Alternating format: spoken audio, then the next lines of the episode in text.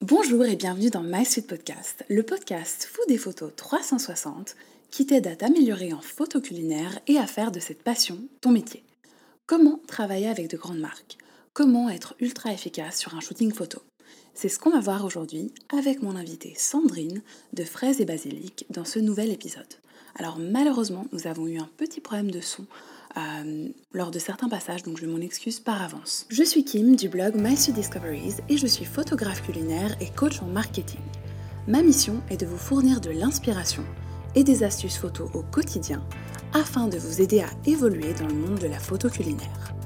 Au menu de My Podcast, des interviews d'experts dans le domaine de la photo, de la gastronomie, du business et du marketing. Si cet épisode vous plaît, et vous semble utile à d'autres personnes, je vous invite à le partager, le commenter ou le noter afin de lui donner encore plus de puissance. Hello Sandrine, bienvenue dans My Suite Podcast et merci d'être là. Donc c'est vraiment un grand plaisir euh, pour moi de t'accueillir aujourd'hui pour parler de photos culinaires et plus particulièrement d'organisation, vu que tu es une pro de l'organisation et aussi de relations clients. Alors, je pense que la majorité de nos auditeurs et nos auditrices pardon, doivent te connaître. Euh, mais si ce n'est pas le cas, est-ce que tu pourrais te représenter euh, brièvement, s'il te plaît? Oui, alors déjà bonjour Kim, merci de m'avoir invitée. Moi, je suis toujours ravie de parler de, ce sujet que j'aime beaucoup. Euh, bonjour à tous, donc je m'appelle Sandrine Saadi, j'ai 36 ans, j'habite dans la région lyonnaise et je travaille depuis maintenant un peu plus de 6 ans comme photographe et styliste culinaire à mon compte. Euh, voilà, donc je crée, enfin, le les principales missions qui me sont confiées, c'est effectivement la création de recettes pour des marques, euh, le stylisme et la photographie. Génial, bah merci, très clair. Et est-ce que tu peux nous expliquer du coup un petit peu ce qui t'a poussé à te lancer euh, dans la photo culinaire? Alors du coup, moi j'étais directrice artistique en agence, donc j'avais quand même un parcours plutôt créatif et voilà, j'ai fait des études de communication, marketing et un peu de graphisme. J'avais un travail que j'aimais beaucoup et en 2012, euh, du coup, j'avais, enfin, je me suis retrouvée pas mal à la maison en plus de mon travail avec, euh, avec mes deux enfants. Et j'ai ouvert un blog de cuisine parce que c'était une activité qui euh, pouvait se faire de la maison avec des enfants en bas âge à des heures finalement, voilà, un peu le jour, la nuit, quand, quand j'avais le temps. Et en parallèle de ça, du coup, l'ouverture du blog, le fait de pouvoir enfin, montrer un peu mon travail, j'ai commencé à avoir de, plus en plus de demandes de marques pour créer du contenu pour elles aussi. Et euh, à un moment, il a fallu faire un choix entre mon ancienne activité et celle d'aujourd'hui, puisque c'était difficile de tout concilier. Donc en 2015, en juin 2015, je me suis mise à mon compte. Génial, trop intéressant. Et du coup, tu disais qu'au début, tu as lancé ton blog, donc euh, Fraise et Basilic, j'imagine. Euh, et au début, tu faisais, enfin, est-ce que tu t'es formée toi-même en photo culinaire? Enfin, j'imagine que pour que tu aies eu des demandes de, de, clients, c'est que toi-même, tu t'étais aussi formée de ton côté? Alors, pas. Enfin, je me suis un peu. Enfin, non, franchement, je me suis plutôt auto-formée. En fait, le blog, ça répondait à trois choses que j'aimais beaucoup. Donc, euh, la photo, le, enfin, tout ce qui était euh, voilà, graphisme, parce que j'avais envie que le blog ait une, une, certaine esthétique. Donc, la photo, le graphisme et la cuisine que j'aimais beaucoup. Et euh, bah, j'avais envie que mes photos, elles ressemblent à celles que je pouvais voir ou à celles que j'avais en tête. Donc, effectivement, du coup, j'ai essayé assez rapidement de me former, ou en tout cas de ne pas buter devant certaines difficultés techniques et de chercher les réponses à ces difficultés-là pour ne pas avoir à les reproduire euh, voilà, sur, euh, sur d'autres shootings. Et euh, ben, forcément, quand on regarde les premières images, je pense que comme tout le monde, aujourd'hui, je les trouve vraiment pas terribles. Après, il fallait bien commencer quelque part. Je pense que j'ai fait toutes les erreurs que tout le monde fait. Et, et voilà. Et petit à petit, le fait de, ben, de shooter de plus en plus, de, de regarder de plus en plus d'images, de comprendre aussi ce que, ce que moi j'aimais chez d'autres et, et de pouvoir essayer d'appliquer ça dans mon travail, ça a permis de me faire progresser et d'essayer aussi, bah, voilà, comme je te disais tout à l'heure, de ne pas s'arrêter devant la difficulté.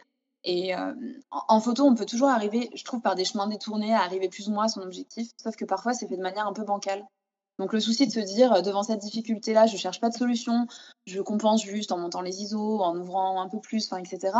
Au final, la fois d'après, quand on aura cette difficulté-là, plus une autre, qu'on n'aura pas résolue pour la première, on va se retrouver à un moment vraiment coincé donc aujourd'hui, on a la chance avec euh, Internet, avec, euh, ben, avec les podcasts, avec les blogs, avec euh, les vidéos YouTube, d'avoir un accès à l'information qui est hyper, enfin hyper libre et hyper accessible. Du coup, pour moi, ce serait une erreur en fait de, voilà, de ne pas chercher de solution quand on a un souci. Quoi. Pardon, je perds ma voix. Non, bah, je te remercie justement. Ça, je pense que c'est un conseil ultra intéressant pour les personnes qui nous écoutent. Euh, parce que c'est vrai que parfois, par manque de temps, par euh, bah, un petit peu euh, flemme et tout, on se dit, bon, bah, voilà, je connais une manière un petit peu d'arriver à mes fins. Mmh. Mais comme tu dis, on contourne le problème. Et, et, vraiment, moi, ce que je dirais, c'est vraiment ne pas hésiter à prendre le temps. Bah, voilà, ça prend un petit peu plus de temps. peut-être qu'on fera un shooting et pas deux et pas trois. Mais moi, c'était aussi un petit peu l'erreur que j'avais tendance à faire au début, c'était de trouver un peu un, un système, euh, comme tu dis, bancal, un petit peu système compensé. C'est ça. Donc, les systèmes D, ça peut être très bien. Euh, mais c'est vrai qu'après, voilà, si on veut se professionnaliser, comme tu dis, si on se retrouve avec euh, une photo avec 40 000 systèmes D, bon. Ben, à un moment, ça peut plus. Enfin, le système D, ça marche quand c'est un de temps en temps, mais quand on se retrouve effectivement avec 3, 4 systèmes D pour arriver. Enfin, là, à un moment, en fait, on va, on va être coincé, quoi. Donc. Moi, les deux conseils que je, enfin voilà, les deux principaux conseils que je donne aux gens qui veulent se lancer ou en tout cas qui veulent euh, voilà, enfin, amener une autre dimension à leurs images parce qu'ils se trouvent limités par la technique, bah, un conseil tout bête, hein, je pense que ça semble idiot, mais c'est de lire la notice de son appareil photo. En fait, euh, pour moi, c'est comme, ou, même par exemple sur Lightroom, euh, dans un appareil photo, l'idée serait de lire la notice et d'actionner les boutons pour regarder ce que concrètement ça fait. Donc, on a, je sais pas, la page sur l'ouverture ou sur la vitesse. On fait, on fait quelques tests, on regarde. Et sur Lightroom, c'est pareil, c'est d'ouvrir chacun des panneaux, de bouger les curseurs à gauche et à droite et de voir ce que, ce que ça donne sur l'image. Pour moi, c'est la meilleure manière en fait, euh, voilà, mmh. d'apprendre et de comprendre, euh, de passer en plus d'un côté très théorique parce que, enfin, si c'est juste pour lire la notice, pour lire la notice sans avoir l'appareil à côté, sans essayer, je pense que c'est, enfin, je peux comprendre et moi la première que ce soit très rébarbatif.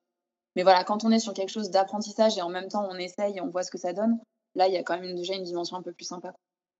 Ouais, je suis d'accord avec toi. Ou alors éventuellement de trouver des vidéos euh, tuto YouTube, ce genre de choses euh, sur l'appareil photo qu'on a acheté et qui Parce que c'est vrai que quand on a parfois des modes d'emploi, bah là, moi, j'ai un mode d'emploi, je de 800 pages, euh, digital en plus, parce que bah, voilà, j'ai seulement eu le, PDF. Maintenant, je pense qu'on voilà, on essaie de réduire aussi les impressions. Mmh. J'avoue que quand même de lire 800 pages là en format PDF, c'est un petit peu intense. Donc euh, voilà, comme tu dis, bah, soit lire euh, le mode d'emploi si vous avez une version papier, euh, ou alors on peut aussi trouver des, tutos. Donc toi, tu t'étais majoritairement formé un petit peu comme ça, comme tu me disais aussi en regardant des vidéos, en t'inspirant.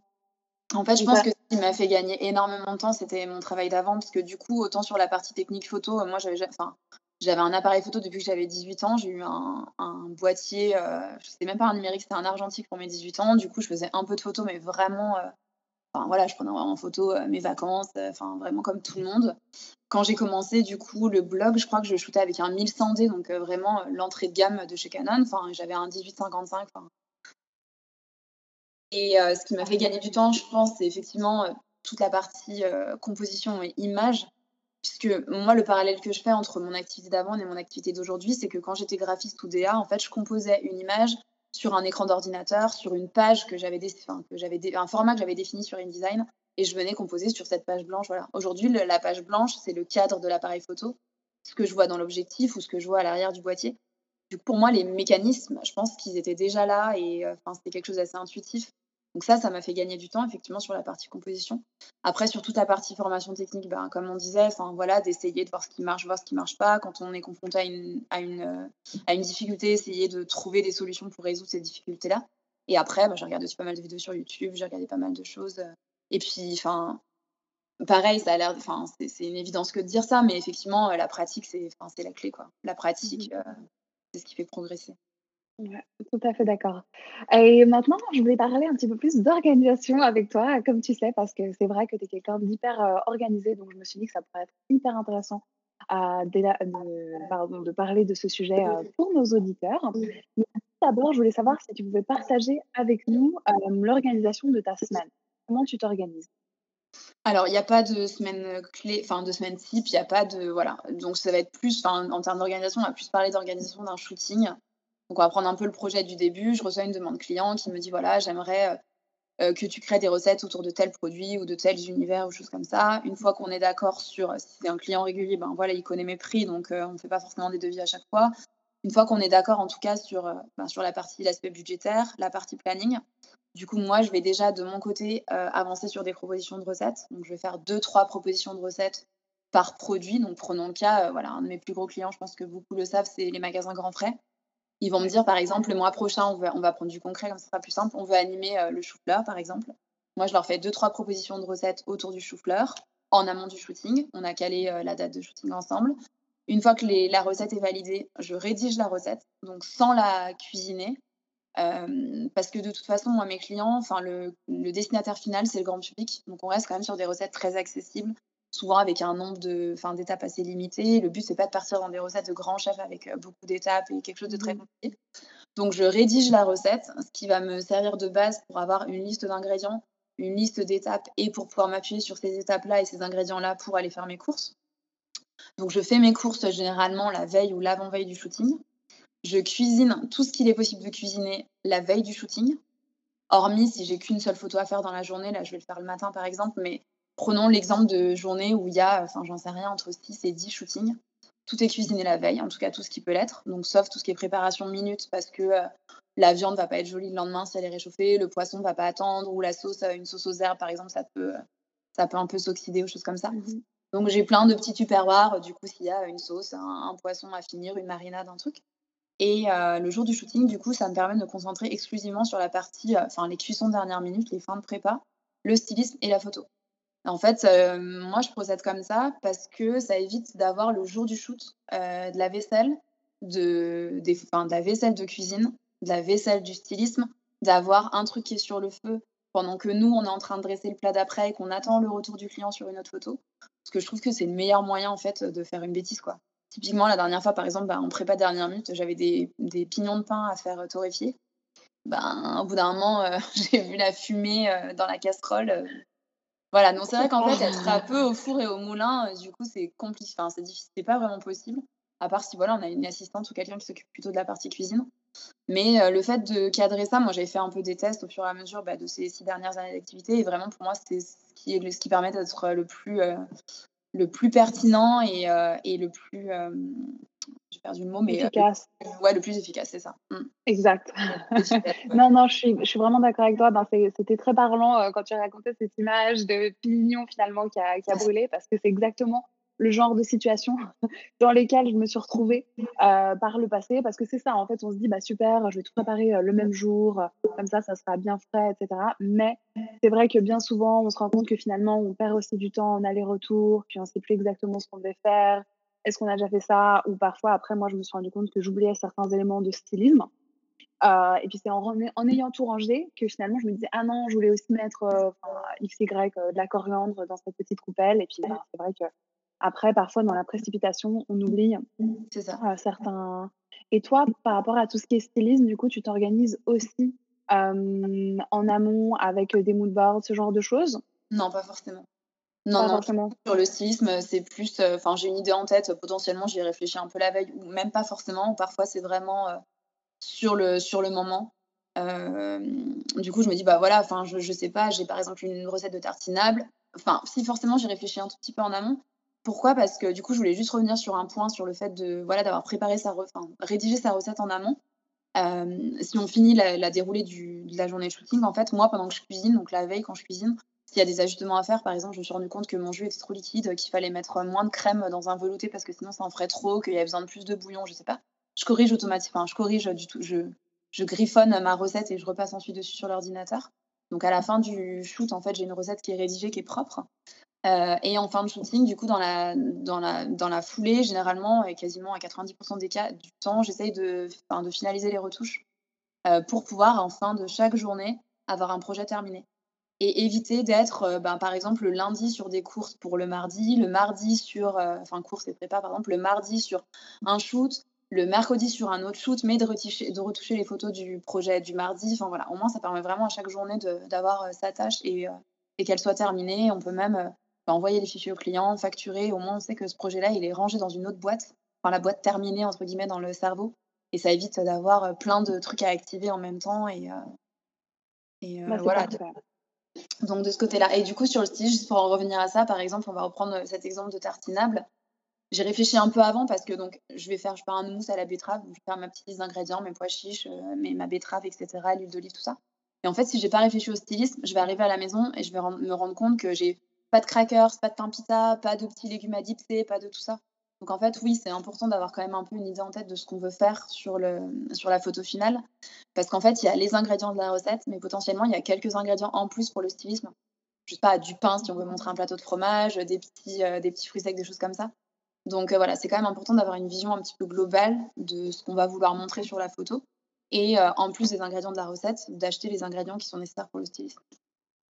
Exact, moi je suis tout à fait d'accord avec toi. Bon, après, comme tu disais, je pense que aussi toi, tu as énormément d'expérience, donc peut-être que tu as moins besoin de créer un mood board aussi traditionnel, tu vois, comme on pourrait voir, enfin, tu vois, vraiment, parfois, quand, on, quand on débute, c'est bien aussi d'avoir un mood board avec tous les éléments qu'on veut mettre en avant, le style de composition, etc. Mais bon, j'imagine que dans ton cas, tu, dois vraiment avoir l'habitude, donc je pense que tu as aussi une idée assez précise en tête.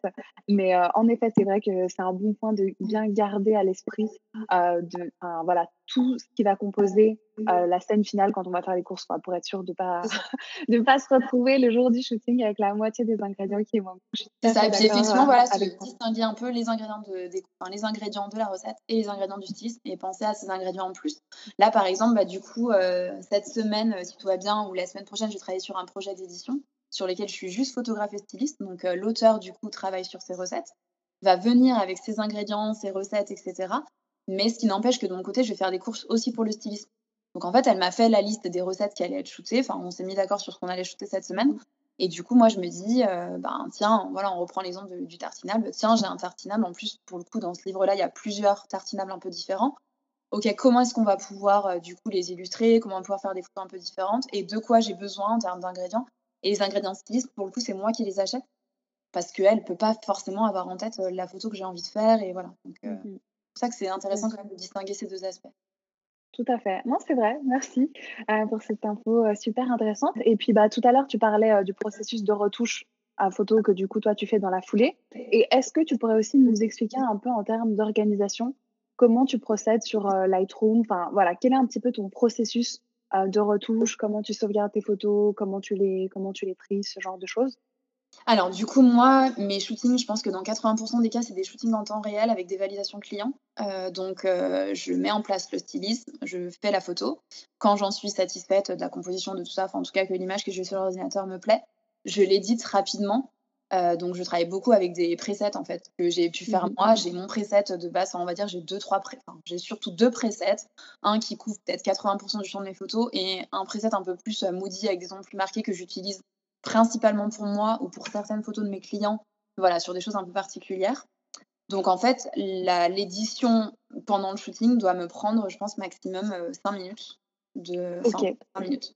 J'envoie la photo au client, le set reste en place. Je travaille avec, euh, enfin j'ai trois appareils photo à la maison, donc ça me permet de mettre en place jusqu'à trois sets différents en même temps. Comme ça, si le client met un peu de temps à répondre, pendant que du coup il regarde un peu la photo, il fait les ajustements nécessaires, enfin en tout cas il se concerte avec son équipe. Moi, ça me permet d'avancer sur un deuxième set, voire un troisième set. Donc j'ai deux pieds pour faire des vues trois quarts, un pied pour faire des vues dessus, donc c'est pas mal. Ça permet voilà, de ne pas être coincé pendant, pendant plusieurs minutes. Parfois les validations sont un peu longues, donc même si on essaie d'expliquer au client ben, l'impératif et la nécessité d'avoir des validations courtes, ben, voilà, on fait tous comme on peut et c'est toujours euh, parfois un petit peu compliqué. Donc je l'envoie au client. Si de son côté c'est bon, euh, du coup je marque la photo. Donc moi j'utilise les filtres de couleur en fait. Donc euh, en gros, moi, je tag la photo en rouge dans Lightroom. Je sais que c'est la photo que je vais devoir, enfin, sur laquelle je vais devoir finaliser mes retouches. Et ça sera du coup aussi la photo finale. Euh, ensuite, dans Lightroom, alors je sais que tout le monde ne le sait pas, mais du coup, moi, j'exporte directement mes photos de Lightroom dans Photoshop en faisant CTRL E. En fait, ça. Ah, bah merci. Je, en fait, je vais, je prends note, tu vois. je vais expliquer l'astuce. Euh, moi, je ne savais pas, enfin, il y a encore, euh, je sais pas, quelques années au début, je ne savais pas. Donc, en fait, comment je faisais? J'éditais ma photo sur Lightroom, je l'exportais en JPEG, je rouvrais le JPEG dans Photoshop, je faisais les corrections, voilà. Sauf ce qu'il faut savoir, c'est que le JPEG, c'est un format destructeur. Donc en fait, plus on l'ouvre, plus on l'enregistre. Alors encore une fois, enfin, si on ne fait pas du 4 par 3 ou enfin, pour du web, etc., enfin, personne n'ira voir qu'il y a quelques pixels qui ont sauté entre chaque manip, mais enfin, on va dire que le mieux est l'ennemi du bien. Si on peut faire les choses correctement, du coup, forcément, c'est pas plus mal. Et euh, prendre des bonnes habitudes. Donc voilà, le fait de rouvrir, euh, d'ouvrir, d'exporter directement sa photo depuis Lightroom, donc en faisant la manip CTRL E, en fait, ça va créer un fichier TIFF qui est un format qui, pour le coup, n'est pas du tout destructeur. On fait toutes les corrections qu'on a besoin de faire dans Photoshop. On fait un CTRL S. Et là, on se retrouve avec le TIFF directement dans Lightroom. Donc, en fait, dans Lightroom, côte à côte, on a le fichier RAW et le fichier TIFF. Et le fichier TIFF, c'est celui-ci que je vais ensuite exporter en JPEG pour envoyer à mes clients. Donc en fait, dans ces cas-là, ce que je fais, c'est que j'enlève le tag rouge sur mon fichier RAW, qui n'est pas le fichier définitif, parce qu'il a des, des petites corrections de de miettes, de, d'un gâteau qu'il fallait un peu euh, refaire lever ou de choses comme ça. Et je laisse le tag rouge en fait sur le TIFF et c'est ce fichier-là que je vais exporter. Et ensuite, quand j'ai eu par exemple, je sais pas, 8 photos dans la journée, j'active tu sais, dans les petits, je sais pas comment ça s'appelle, mais dans les petites préférences où on peut sélectionner juste les photos rouges, juste les photos marquées, juste dans le filtre. J'active du coup le filtre rouge, j'exporte les huit dernières photos par exemple dont j'ai besoin et voilà. Donc même quand je fais une recherche ensuite, euh, je sais pas, d'une photo qui a été exportée il y a quelques. Alors, j'ai pas de classement, tu sais, par date, par année. Je pense que je suis pas, pour le coup, je suis pas la le meilleur exemple à suivre, je pense, sur Lightroom. Après, j'ai des classements, moi, sur mon Mac, mais en tout cas, sur Lightroom, j'ai pas tout ce système de. Je ne fais pas un nouveau dossier à chaque. Euh, ah, c'était une de mes questions. Ah, non, pas du tout. Je pense que je, pourrais, je pense, enfin, je pense qu'il y aurait des points d'optimisation. Après, comme encore une fois, tout se fait sur un laps de temps hyper court, c'est-à-dire globalement à la journée, une fois que c'est exporté, c'est moi rangé dans des dossiers de travail et je ne repasse quasiment jamais en fait ni sur les RAW ni sur les fichiers TIFF quoi. Donc euh, j'ai pas de voilà de fichiers à aller fouiller de il y a deux ans. Euh. Donc voilà. Et après moi de mon côté sur un process plus d'organisation de de de comment je travaille. Moi je travaille tout tout ce qui est fichier travail c'est sur une Dropbox qui me permet du coup que ça soit synchronisé entre mes différents supports donc mes deux ordi et mon téléphone si besoin. Et ensuite j'ai un fichier de travail. Dans ce fichier de travail j'ai un fichier par, enfin, par nom de client ensuite une entrée par année, et ensuite pour certains une entrée par mois. Donc en fait, euh, voilà, du coup, et puis après, c'est assez simple quand on fait une recherche, je sais pas. Bah, tout à l'heure, j'avais des, recettes à proposer autour du canard. J'ai tapé canard, j'ai regardé tout ce que j'avais déjà fait sur le sujet. Du coup, on trouve assez rapidement. Et voilà, moi, je sais que. ok, euh, donc tu sauvegardes tout sur, euh, sur Dropbox, Et tu sauvegardes les fichiers RAW et les JPEG Non, je sauvegarde que le fichier définitif. Ah, que tu n'as pas les, RAW non plus Non, j'ai pas les RAW. Mais les RAW, du coup, ils sont enregistrés sur un disque dur. Après, enfin, je sais que dans l'absolu, oui. Enfin, encore une fois, ne prenez pas tout ce que je fais pour argent comptant, parce que je pense qu'il y a des points d'optimisation. Je sais que ça serait bien de garder les roues, sauf qu'après, on se retrouve. Enfin, ils sont sur le disque dur, en fait, je les garde, mais du coup, je les sauvegarde pas expressément. Après, on se retrouve avec des fichiers qui sont vraiment très lourds aussi. Donc, euh, donc finalement, non, je, te dis une bêtise, je sauvegarde même pas les TIFF. Moi, je sauvegarde du coup juste euh, la, photo qui est envoyée au client, quoi. Le TIFF et les RAW sont, enfin, sont pas sauvegardés. Ils sont sauvegardés, ils sont sur un disque dur externe. Mais du coup, j'ai pas d'autres sauvegardes de, de, backup. Quoi. Ok, ouais, ouais, bah, je te pose pas mal de questions.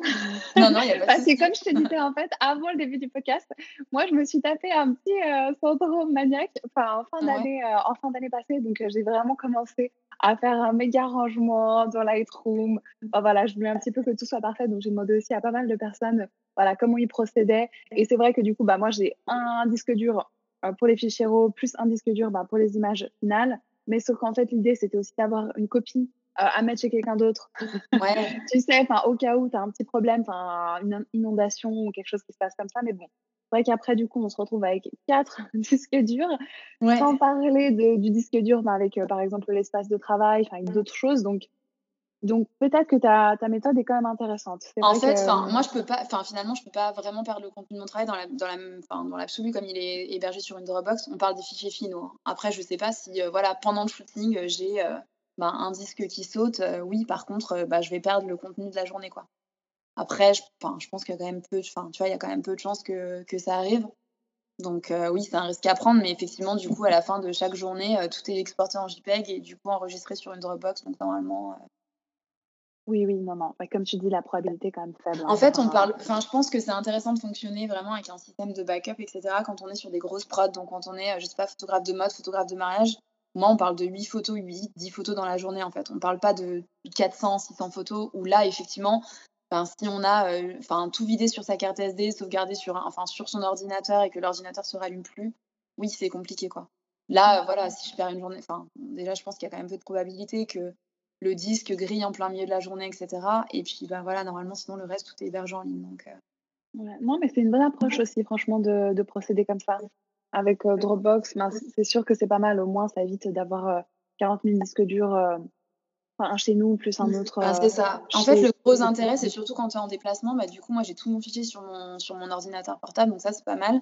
Je paye un abonnement, je crois que si je dis pas de bêtises, je dois payer 100 euros, dans, enfin, 100 euros par an, donc c'est pas non plus énorme. Et tu vois, je voulais regarder pendant qu'on se parle, je sais pas si je peux le voir.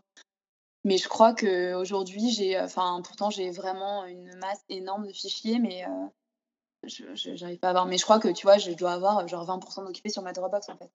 Enfin, tout ça, oui, mais... vraiment, on peut avoir des volumes, de enfin, des volumes énormes. Euh. Donc, euh, en 6 ans, j'ai jamais été coincée. J'ai des fichiers qui datent de 2015 et euh, j'ai pas, enfin, tu vois, j'ai pas eu besoin de faire ce tri-là. Donc, Oui, c'est vrai qu'il me semble que c'est assez abordable, hein, Ouais, c'est hyper abordable. donc heu, donc ça va et puis tu disais donc que tu fais valider en en direct, à tes clients les les shootings et tu procèdes par WhatsApp ou tu procèdes, par, Principalement par mail et parfois par WhatsApp. Il y a des clients qui préfèrent par WhatsApp. Enfin même moi, je finalement, je trouve ça plus simple. De toute façon, mes clients, ils ont mon numéro de téléphone, donc c'est pas comme si on mélangeait voilà. Après oui, effectivement, du coup, on mélange un peu, les conversations, heu, perso privées au sein d'un même endroit, mais bon, à la limite, ça c'est pas hyper gênant. Je me souviens d'une fois où j'avais des, j'avais des clients, ça n'arrive très rarement, mais là, qui étaient à la maison sur le shooting et je sais que j'avais désactivé les notifications de certaines conversations, pour le coup privées, parce que tu sais, elles s'affichaient sur l'ordinateur, donc on va dire que voilà, ça évitait, de de tout mélanger, heu. Sinon, sinon, bah, par mail, ça fonctionne bien. Quand je vois que c'est donc moi, je m'assure en amont du shooting, de toute façon, la date est calée ensemble, mais quand c'est des nouveaux clients ou des clients qui connaissent pas, où je m'assure qu'ils sont bien disponibles ce jour-là et pas en réunion de 8:00 à 16:00, enfin, auquel cas, c'est pas possible de shooter et si vraiment, heu, en envoyant un mail, je vois que ça répond pas assez vite, je me permets d'appeler. Mmh. C'est vrai. Non, mais tu as raison, c'est sûr que c'est hyper important parce que quand il faut vraiment enchaîner un certain nombre de shootings la même journée, bah, on peut pas se permettre de rester là à attendre, heu, les les bras croisés. Mais bon, heureusement, c'est vrai que toi, c'est déjà super que tu aies la possibilité d'installer, Oui. différents setups en même temps. Heu, parce que c'est sûr que si on a qu'1 appareil photo ou alors 1 on ou 2 et qui sont pas forc enfin que d'autres 1 qui n'est Mmh. pas forcément suffisamment bien. Bah, c'est vrai qu'on se retrouve un petit peu, un petit peu coincé, quoi Bah, ça effectivement, et mmh permet de voilà, de de pouvoir avoir des volumes, un peu plus conséquents que si je devais faire, vraiment juste une seule photo à la fois ou même si le client répond rapidement, mine de rien, tout mis bout à bout, ça prend quand même un certain temps donc Et puis toi, tu shootes en connecté d'ailleurs? Oui, tout le temps. OK. Du coup, bah, j'ai, plusieurs câbles, enfin voilà et je débranche, tu vois, celui qui me sert pas ou celui que la photo en attente, je branche l'autre et enfin ça, enfin pour moi, ça c'est pareil, c'est une clé enfin ça fait gagner un temps fou, quoi. Avant du coup, avant d'être, enfin d'être d'avoir déménagé ici, d'avoir un grand studio, j'avais un plus petit studio et avant ça, heu, j'avais, du coup, je shootais dans mon salon, j'avais donc tout le monde a commencé quelque part, hein. Ma vaisselle était dans le garage, mon bureau était à l'étage, donc je shootais du coup, et je connaissais pas forcément le mode connecté, donc je shootais sur une carte SD. Je prenais la carte SD, je la montais en haut, je me rendais compte que, je pas, y a un cheveu dans la soupe, que la mise au point était, pas terrible, que, voilà. Je redescendais la carte SD, je la remettais dans l'appareil photo, je re-shootais et en fait, heu, tous ces temps-là, c'est c'est c'est enfin, c'est vraim même si vous êtes au même endroit et que l'ordinateur est à côté, rien que le temps d'enlever la carte SD de l'appareil photo, de la mettre dans l'ordi, d'importer les fichiers, de la rééjecter proprement, histoire de pas tirer dessus, pas l'arracher et cetera, de la remettre dans l'appareil photo, je sais pas, on parle de 2-3 minutes, mais en fait, tout mis bout à bout, vraiment, ça fait gagner, heu, un temps précieux, quoi. Donc je shoote tout en mode connecté avec le logiciel EOS Utility, donc qui est logiciel, heu, qui peut s'utiliser pour les gens qui ont un appareil photo Canon, heu, qui permet également du coup de faire directement, heu, ben, pas mal de réglages, heu, sur l'appareil photo et de faire aussi la mise au point directement depuis l'ordinateur. Donc par exemple, dans le cas où du coup je veux pas de bouger ou pas de choses comme ça, je peux aussi faire ma mise au point directement depuis l'ordinateur ou si, je m'assois, je me rends compte que, bah, encore une fois, l'endroit enfin là où l'appareil a fait la mise au point, c'est pas exactement celle que je voulais ou du coup l'ouverture est trop petite ou trop grande, je peux directement, enfin re-shooter depuis l'ordinateur. Donc ça, c'est pas mal ou pour mettre le retardataire ou choses comme ça, heu et pour avoir aussi dans le cadre où on se shoote tout seul, pour avoir un retour écran en fait sur, heu, sur le set en place.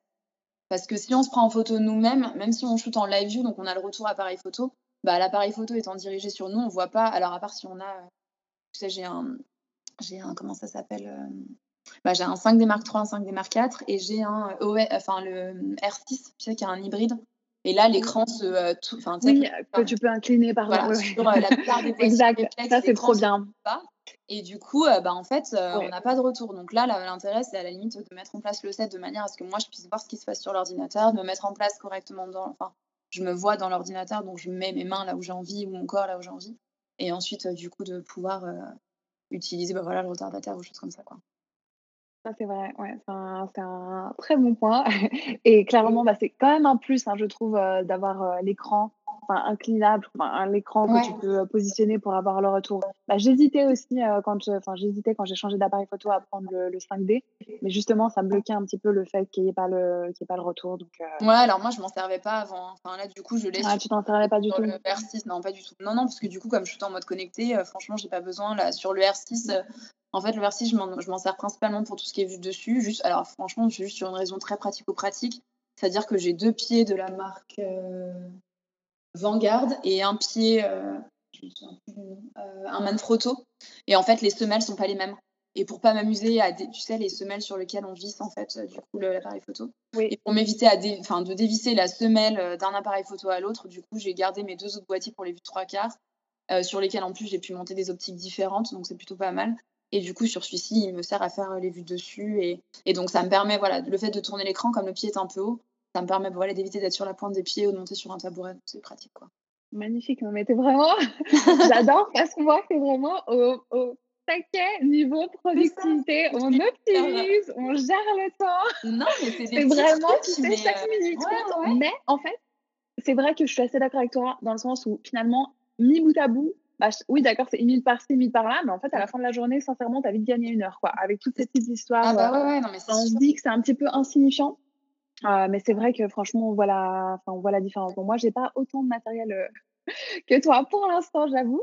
Mais clairement, je pense que bah, si on a la possibilité euh, aussi d'avoir un grand espace à disposition, un grand studio pour faire plusieurs mises en mmh. scène, et plusieurs trépieds, plusieurs appareils photo, clairement, c'est un grand, un grand gain de temps. Alors oui, c'est bien, mais effectivement, bah, vraiment, vraiment, le shooter en mode connecté, c'est le truc, c'est accessible à tous. Utility, c'est un logiciel qui est gratuit. Alors, je connais pas les équivalents pour, pour Nikon ou pour d'autres boîtiers, mais Il y a Capture One aussi.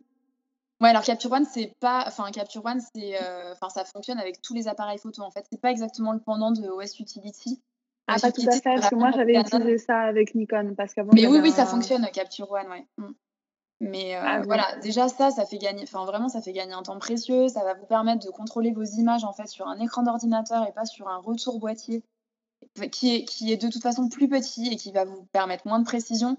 Et franchement, sur l'ordinateur, on se rend plus vite compte. Et puis surtout, bah voilà, de pouvoir l'éditer dans la foulée, euh, de se rendre compte si on a besoin d'un peu plus de lumière, un peu plus de, enfin je sais pas, mais je trouve que, enfin force, enfin je pense que voilà, ça parlera à tout le monde. Si on a un écran d'ordinateur, c'est toujours plus grand qu'un, qu'un écran de boîtier. Et du coup, ça permet de voir un peu plus euh, les détails et d'être un peu plus rigoureux sur les photos qui sortent. Quoi.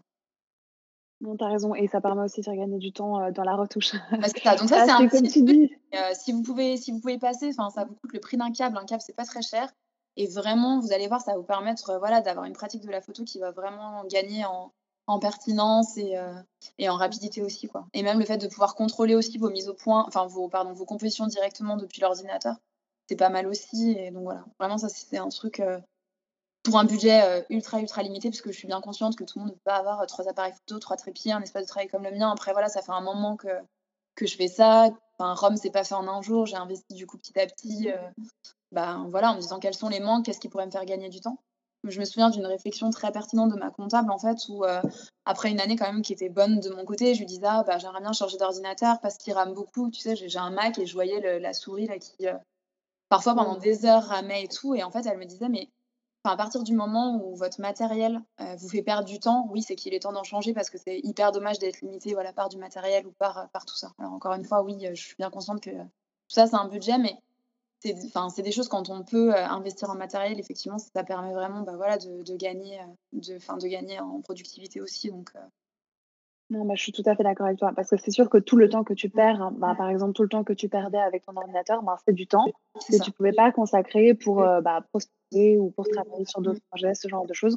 Donc finalement, c'est quand même important. Et c'est vrai que même si parfois ça peut, peut faire un petit peu peur d'investir dans un matériel, parce que bah, voilà, un appareil photo, ça peut vite quand même coûter des milliers de francs ou d'euros. Enfin, c'est comme ça, enfin, une fois qu'on a tout, tout, tout, euh, le boîtier, les objectifs, etc., et, ça fait quand même un, certain montant. Mais ben, au moins, c'est sûr que si après on veut travailler avec des clients et vraiment leur fournir un résultat de qualité, après on peut aussi justifier des prix qui sont un peu plus élevés parce qu'on sait qu'on produit un résultat qui est quand même à la hauteur. Alors que si finalement on va dans une entrée de gamme, bon, ce qu'on fait tous bien sûr au début, c'est normal aussi pour un petit peu euh, prendre la main, mais c'est vrai qu'après, on ne peut pas non plus facturer le même montant à, un client. Donc, après, complètement. Après, moi, je, du coup, je, je pense aussi qu'il faut faire attention au discours sur la partie matérielle parce que moi, je ne veux pas dire que si on n'a pas voilà, le dernier boîtier qui vient de sortir avec le top du top des objectifs, on ne peut pas travailler. Pour moi, ce n'est pas le cas. Enfin, moi, j'ai commencé, encore une fois, j'avais un 1100D, j'ai commencé à avoir des contrats, je pense, avec ce boîtier-là. Enfin, tous les boîtiers aujourd'hui, même des choses d'entrée de gamme, sortent quand même des photos avec une résolution suffisante pour la plupart des projets. Encore une fois, voilà, si on veut faire du 4 par 3, oui, c'est un peu différent. Je pense aujourd'hui que moi, si je devais donner un conseil en termes de matériel, c'est déjà privilégier les optiques plutôt que le boîtier, parce que du coup, avec une bonne optique, on fera mieux qu'avec un bon boîtier et une mauvaise optique. Et après, s'il y a deux, enfin, deux autres choses sur lesquelles investir, c'est un trépied parce qu'un trépied, ça vous permet vraiment d'avoir un, vrai un vrai contrôle sur votre composition, de pouvoir. En fait, quand on shoot pour un client, enfin, du coup, avec des validations, je vais lui faire la photo. Si je lui fais une photo à main levée et qu'il me dit j'aime bien, mais j'aimerais bien qu'il y ait une fraise à la, devant, par exemple, enfin, c'est impossible techniquement d'arriver à sortir exactement la même photo avec les mêmes réglages si on, enfin, si on fait la deuxième photo à main levée et qu'on n'a pas du coup le trépied qui était resté en place. Donc le fait d'avoir le trépied en place, ça vous permet déjà effectivement d'avoir deux, trois fois la même photo ou avec des légères variantes par rapport à ce que va vous demander votre client. Et du coup, pareil, si par exemple sur la première photo, il me dit j'aime beaucoup, mais je voudrais encore une fois une fraise devant, moi je vais pouvoir rajouter la fraise, re-shooter et faire exactement les mêmes réglages euh, dans Lightroom que la photo envoyée précédemment. Ça m'évite d'être obligé de faire encore des retouches locales parce que du coup, euh, la fraise a bougé, la salade a bougé, le truc a bougé. Quoi. Donc voilà, pour moi, c'est un bon objectif. Bah, un boîtier, on est obligé pour shooter un appareil photo et franchement, essayez de vous familiariser au fait de shooter en mode connecté parce que c'est vraiment la clé pour avancer. Quoi. merci. Très clair, très bien, très bien résumé. Et puis tout à l'heure, tu nous parlais du coup de ta collaboration avec euh, Grand Frais notamment. Euh, je voulais savoir si tu pouvais nous parler un petit peu euh, de manière générale de la relation client et aussi peut-être de l'aspect de la prospection. tu me disais au début que tes clients sont venus à toi. Est-ce que ça a toujours été comme ça? Est-ce que tu as quand même prospecté parfois? Enfin voilà, est-ce que tu peux nous en dire un peu plus? Alors euh, non, j'ai eu la chance de jamais prospecter. Euh, en fait, euh, enfin du coup, je suis, pas, je suis arrivée là un peu pas. Enfin si, je pense que je suis arrivée un peu là par hasard. Moi, quand je vois mon blog en 2012, à aucun moment je me suis dit je le fais parce que le rêve, enfin mon rêve, c'est d'être photographe culinaire. Je suis même pas certaine qu'en 2012, je savais vraiment que des gens vivaient de ce métier-là et que c'était un vrai métier. du coup, les choses, elles se sont vraiment faites de manière, voilà, petit à petit je pense que ça, oui, c'était, en tout cas en termes de charge mentale ou de pression, c'était, vraiment chouette pour moi parce que du coup, j'ai jamais eu ce truc de me dire, il faut que j'en vive. Moi, le métier des directrices artistiques, j'adorais aussi. Enfin, je suis pas du tout partie de là parce que j'aimais plus ou voilà, je suis partie de là parce que j'avais envie de vivre autre chose et que. Mais non, c'est vrai que je jamais prospecté et du coup, quand je me suis lancée, ben voilà, j'ai communiqué rapidement sur le fait que je m'étais lancée ça a fait un peu boule de neige parce que assez rapidement, j'ai eu plus de clients, ou en tout cas de quoi remplir des semaines de 35 heures, euh, là où avant, je travaillais peut-être 10-15 euh, heures pour, euh, pour ces projets-là. Et, après, oui, j'ai la chance d'avoir aussi des clients assez réguliers, ce qui me permet effectivement, du coup, bah, voilà, d'avoir quand même une, enfin même pas forcément, enfin une visibilité, ou en tout, en tout, cas de savoir que voilà, tous les mois, enfin tous les mois ou tous les deux mois ou plusieurs fois dans l'année, il y a des clients qui vont revenir vers moi et, et qui vont faire que, que je vais travailler, quoi. Donc sur la prospection, non, j'ai pas. Enfin, ça, je sais que voilà, c'est un peu une des limites, euh, mais je n'ai pas de conseils euh, vraiment à donner. Après, sur la partie relation client, bah voilà, soignez vos clients, soyez professionnels, tenez les, enfin, tenez les deadlines que vous indiquez. Enfin, je trouve qu'il n'y a rien de pire que quand on s'engage sur une date et qu'on ne tient pas le, qu'on tient pas le délai. Donc voilà, soyez professionnels. Du coup, euh, remerciez les clients, enfin, en fin de projet. c'est des petites choses, mais oui, du coup, je pense que, je pense que, enfin, voilà, ça fait aussi la différence, quoi. Ouais, je suis tout à fait d'accord avec toi. Je pense que la fiabilité, c'est vraiment ultra important. Euh, à l'heure actuelle, enfin, moi personnellement, ça m'est arrivé de travailler euh, avec euh, ben, des, prestataires, enfin voilà, que je payais pour, je sais pas, des prestations informatiques quoi. Et bah, parfois, j'avais j'ai des, des, expériences désastreuses ou pas de réponse, délai non respecté, ce genre de choses. Donc clairement, ça, ça fait une pub affreuse, quoi, parce que forcément après il y a aussi le bouche à oreille et tout. Donc non seulement les clients ne reviendront pas chez vous, mais en plus, euh, ça fait vraiment une mauvaise communication bah, autour, euh, bah, autour de votre personne et globalement bah, autour de votre marque. C'est ça, complètement. je suis tout à fait d'accord avec toi. D'autant qu'en plus, du coup, moi, j'ai des clients que je gère en direct et euh, j'ai aussi beaucoup de clients, du coup, par le biais d'agences. Donc, en fait, une agence avec laquelle on travaille une fois, qui est satisfaite de la, la, prestation qui a été faite avec un client A, aura tendance à vous recommander pour d'autres clients de son portefeuille client du coup, c'est hyper important en fait d'avoir voilà, d'avoir un bon relationnel et encore une fois d'être euh, enfin d'être euh, d'être professionnel. Donc euh, oui, ça passe par bah, le respect des délais, par être à l'écoute client. Après, ça veut pas. Enfin, moi, je pense que mmh, il faut pas non plus pour autant, alors d'une, enfin déjà se brader. Enfin, pour moi, c'est pas la bonne solution. Et aussi dire oui à tout il faut quand même parfois aussi un peu voilà, euh, taper du poing sur la table si besoin. Si par exemple on est en shooting client, que le client s'est engagé à valider les photos ou à être disponible et que pendant deux heures il donne pas, enfin il donne pas de nouvelles aussi, ben voilà, ça, moi ça m'est déjà arrivé de dire euh, attention là en fait on peut pas travailler comme ça, c'est pas normal, vous étiez engagé pour être disponible, là vous l'êtes pas, du coup euh, voilà. Donc c'est quand même d'essayer d'être à l'écoute, mais pour autant voilà, c'est pas parce que le client paye que le client est roi dans 100% des situations.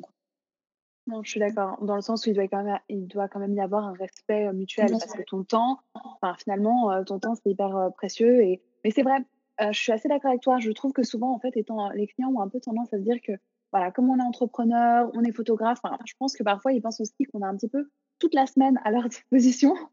Euh, tu sais, donc si jamais, si on, enfin, s'ils répondent pas aujourd'hui et s'ils répondent demain, ben alors ça va quand même jouer, ben non en fait, parce qu'on a aussi bah, plusieurs clients, comme tu disais, plusieurs shootings et on peut pas rester, passer nos temps à attendre et perdre deux heures et puis après, bah, en plus surtout, bah, l'hiver, notamment par rapport à la lumière naturelle, c'est sûr que si tu perds deux heures sur ta journée, après ça peut, ça peut devenir cata quoi.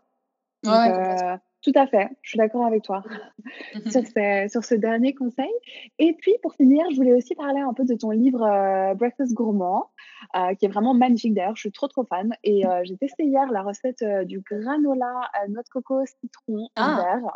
Trop bon. Donc, bah alors malheureusement, pas.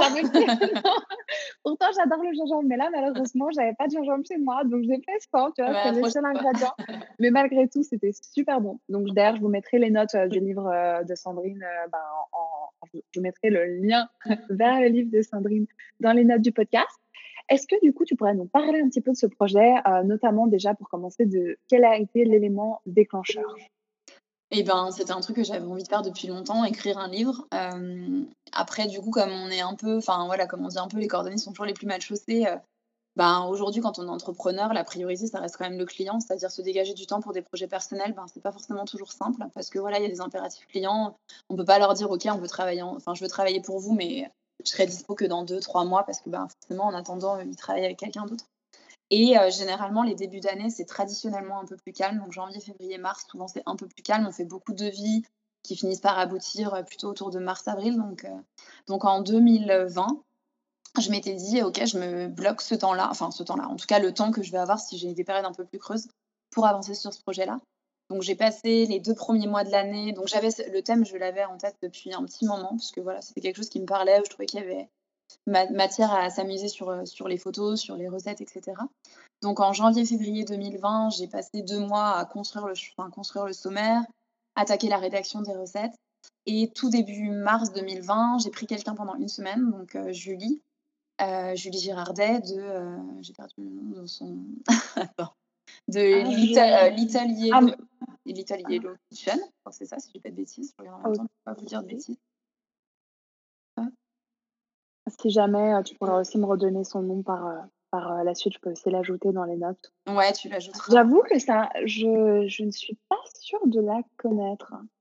Là, comme ça, ça me dit Ah, c'est hyper chouette. Elle fait, elle fait vraiment des trucs très sympas. Et du coup, on avait déjà travaillé ensemble sur d'autres sujets. Et donc voilà, bon, son, le côté pro, c'est Leak Studio. Et je crois que c'est, oui, Little, Yellow Kitchen, son blog. Ok, génial, merci. Et donc, euh, donc, elle est venue travailler avec moi pendant une semaine. L'idée, c'était qu'on shoote 10 recettes par jour pour avancer en fait et avoir 50 recettes en fin de semaine. Et euh, parce que je me disais, bah, voilà, une fois qu'on a 50 recettes sur les 70 que je voulais pour le livre, on fait plus marche arrière en fait. Quand euh, on a engagé financièrement entre guillemets de l'argent, parce que moi je l'ai payé avec mon argent propre, du coup Julie sur cette semaine-là. quand on a passé quasiment deux mois à rédiger 70 recettes, à faire les courses, parce que les courses aussi c'est moi qui les ai payées, du coup, bah, on fait plus marche arrière en fait. On va au bout du projet, sinon c'est un peu, euh, idiot. Donc on a fait ça début mars et euh, j'ai avancé sur toute la partie euh, maquette aussi, du coup dans le, un peu en parallèle. Et je crois que le, je sais pas, 12-13 mars, j'ai envoyé plusieurs mails à différentes maisons d'édition. Et le 15 ou 17, enfin, j'ai pas en tête exactement les dates, mais du coup on a été confinés en France. Voilà. Oui, oui, bah nous, c'était. Euh, ouais, bon, ensuite, c'était un petit peu différent. Mais, Donc, le timing était. Euh, voilà, en tout cas, était, euh, je ne sais pas s'il était bien choisi, pas bien choisi. Il était ce qu'il était. Écoute, on a pu faire nos photos et puis bam, voilà. Donc, moi, j'ai profité. Enfin, j'ai profité. En tout cas, comme pendant le confinement, ça a été plus calme, malgré deux enfants à la maison à scolariser, j'ai profité du temps, en fait, de ce temps-là pour finaliser certaines recettes qui. De toute façon, on n'aurait pas pu acheter en mars parce que j'avais besoin de fruits d'été, de choses comme ça. Donc voilà, ça m'a permis d'attendre un petit peu, mai, juin, et du coup d'avoir un petit peu les fruits, les produits qui pouvaient me manquer. Et euh, au déconfinement, j'ai relancé des maisons d'édition. Euh, il y en a certaines que j'ai eu au téléphone, il y en a certaines qui m'ont dit non, il y en a certaines qui avaient besoin de réfléchir. Et finalement, ça s'est concrétisé avec Marabout euh, courant octobre.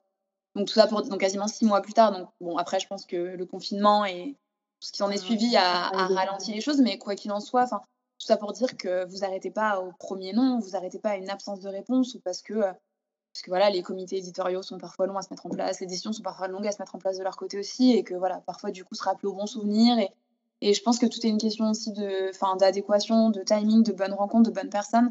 Et parfois un projet qui n'est pas au bon moment euh, bah, en mars peut l'être six mois plus tard parce que euh, tu vois, c'était marrant, mais pendant le confinement, on a beaucoup parlé de petit déjeuner parce que du coup, les gens se sont remis à prendre le temps de déjeuner comme ils étaient chez eux.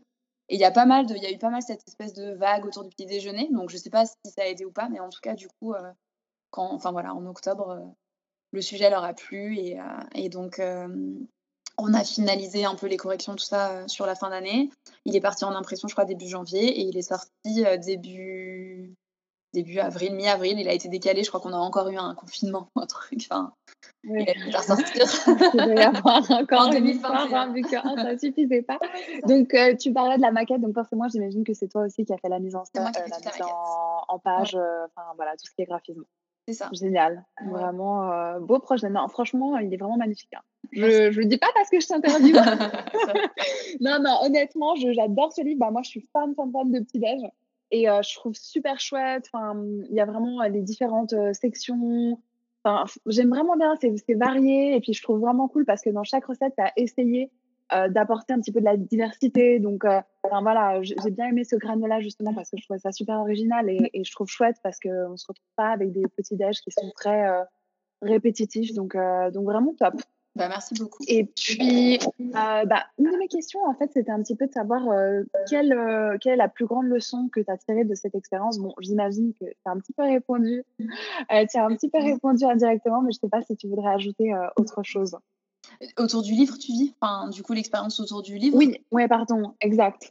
Un petit peu la plus grande. Enfin, que c'est quand même un projet qui est hyper challengeant parce qu'en fait, mine de rien, d'avoir géré vraiment ben, tout de A à Z, en fait, euh, pour rien te cacher, les corrections euh, enfin que la maison d'édition m'a demandé de faire, moi, je suis un peu arrivée en disant, euh, en gros, c'est mon projet, c'est mon bébé, j'ai tout monté du début à la fin. Si vous me dites on aime bien la recette, mais pas les recettes, mais pas la mise en page, ou on aime bien la mise en page, mais on voudrait enlever la recette de la page 15, 25, 31, je pense que j'aurais presque préféré que ça se fasse pas, ou sous une forme différente, peut-être un e-book ou j'en sais rien, que d'avoir l'impression de trop renier sur tout ce que tout l'affect et tout ce que j'avais mis de moi dans ce projet-là. Donc voilà, mais c'est vrai que du coup, euh, pour avoir ensuite travaillé en tant que, ben, par exemple, seulement photographe sur d'autres projets d'édition, oui, ça enlève quand même une sacrée charge mentale en fait. Parce que, ben voilà, une fois qu'on a fini notre journée de shooting, on retouche ses photos et puis nous, on est un peu euh, tranquille, on n'a pas les courses à faire, les prépas, des choses comme ça. Après, c'était hyper intéressant, c'est hyper chouette d'être allé au bout de la démarche. Aujourd'hui, du coup, ça m'a ouvert de nouvelles portes parce que même si ce n'était pas forcément quelque chose que je voulais développer, ben, du coup, là, je vais attaquer mon troisième projet euh, d'édition cette année. J'en ai un quatrième qui sera prévu aussi donc, du coup dans les mois qui arrivent. Génial. ça c'est chouette. Cool. Ouais. Alors pour le moment où je suis, enfin, je suis juste photographe, moi j'ai pas euh, forcément d'idées de d'autres sujets à développer et euh, enfin pour moi-même en attendant. Donc euh, j'attends peut-être d'avoir d'autres envies, d'autres idées pour les soumettre aussi à ma maison d'édition. Mais voilà, c'est hyper intéressant. Le fait d'avoir ce contrôle entre guillemets sur l'intégralité du projet, ça m'a vraiment permis de faire quelque chose qui me ressemble. Été ravie de travailler avec Julie, que j'aime beaucoup et avec qui c'est aussi sympa de faire rentrer d'autres personnes dans le projet et d'avoir des ressentis aussi sur, bah, voilà, sur les recettes, sur tout ça. Et puis voilà, de pouvoir partager ce type de projet, c'est vrai que c'était très chouette. Et donc voilà, c'est juste un gros boulot. Après, la, la pas forcément la reconnaissance, mais en tout cas, la fierté qu'on peut tirer de ça, elle est quand même. moi, je suis hyper contente d'avoir mon livre au milieu de d'autres livres que j'aime beaucoup. Et, et voilà quoi. non, non, c'est sûr. Ça, ça, fait, ça, doit faire hyper plaisir, euh, j'imagine. Ouais, la première fois, c'est quand tu reçois le carton, il y a un truc euh, un peu, euh, un peu dingue, quoi. Ouais, c'est émouvant, quoi. ouais, ouais, je trouve que ce qui est vraiment chouette avec le print, contrairement au e-book, bah, c'est que voilà, c'est tangible, enfin, mmh. c'est là, et je trouve que le e-book, bah, c'est super. Hein. Mais c'est vrai que moi, parfois, j'aime bien, j'aime bien sentir, et, et surtout, bah, dans la photo culinaire, c'est vrai que je trouve vraiment beau aussi d'avoir ça imprimé sur un beau papier, avec aussi une, une, belle mise en page et tout. Donc, et puis moi, je viens de là. Enfin, moi, à la base, j'étais DA print, en fait. Je faisais très peu de DA web. Du coup, enfin, j'ai un vrai attachement au papier. Enfin, moi, des livres de cuisine, j'en ai, j'en ai beaucoup. Et il y a peu de mes projets qui sont imprimés. À part, tu vois, voilà, Grand Frère fait des fiches recettes. On parle de petites fiches recettes ou parfois, il y a un peu des affiches, des choses comme ça. Mais du coup, c'est vrai que principalement, la plupart de mes clients, c'est des utilisations digitales. Enfin, des utilisations digitales. Du coup, effectivement, voilà, le support papier. Enfin, moi, j'ai un vrai attachement à ce support-là. Et je trouve ça, voilà, je trouve que c'est encore différent. C'est pas la même émotion. Et d'autant plus quand, voilà, quand c'est notre projet, quoi. Et puis peut-être comme euh, mot de la fin, est-ce que tu aurais un conseil pour les personnes qui nous écoutent et qui souhaiteraient un jour publier un livre?